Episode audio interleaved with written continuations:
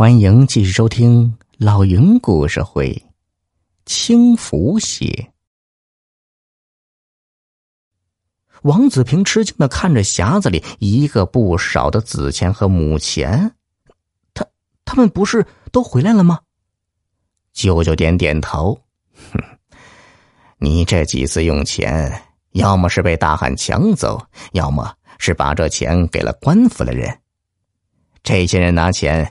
八成会流入赌场和青楼那种地方，而那里的人都会从我这里买韭菜和绸缎，最终钱又回到我这里呀。王子平吃惊的问：“舅舅，您为何要骗我？”子平啊，你一到这里，我就在暗中观察你，你本性不坏，只是……心情浮躁，难抵诱惑，我不能贸然资助你做大事，于是我就和你表哥编了这轻浮钱的故事，一来是以此磨练你的意志，让你能够抵挡赌场和青楼的诱惑；二来呢，是看你如何用这些钱，看你是否真的值得我。帮你成就大事啊！那那些钱花出去的，最后回到舅舅手里，我能理解。可是我身上没有花出去的轻浮钱，每天也会消失，这是什么道理？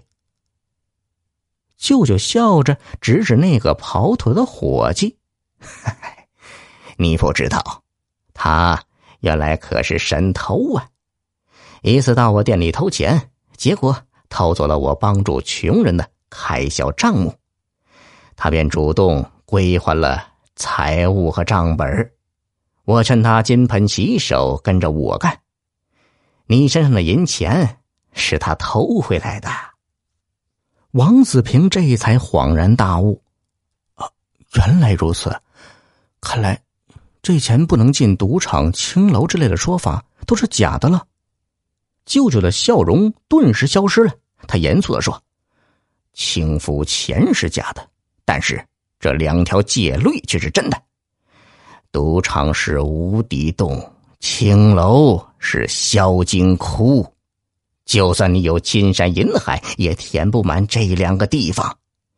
人如果不能解除这两个恶习，永远不会成功的。”王子平这才完全明白了舅舅的苦心呢。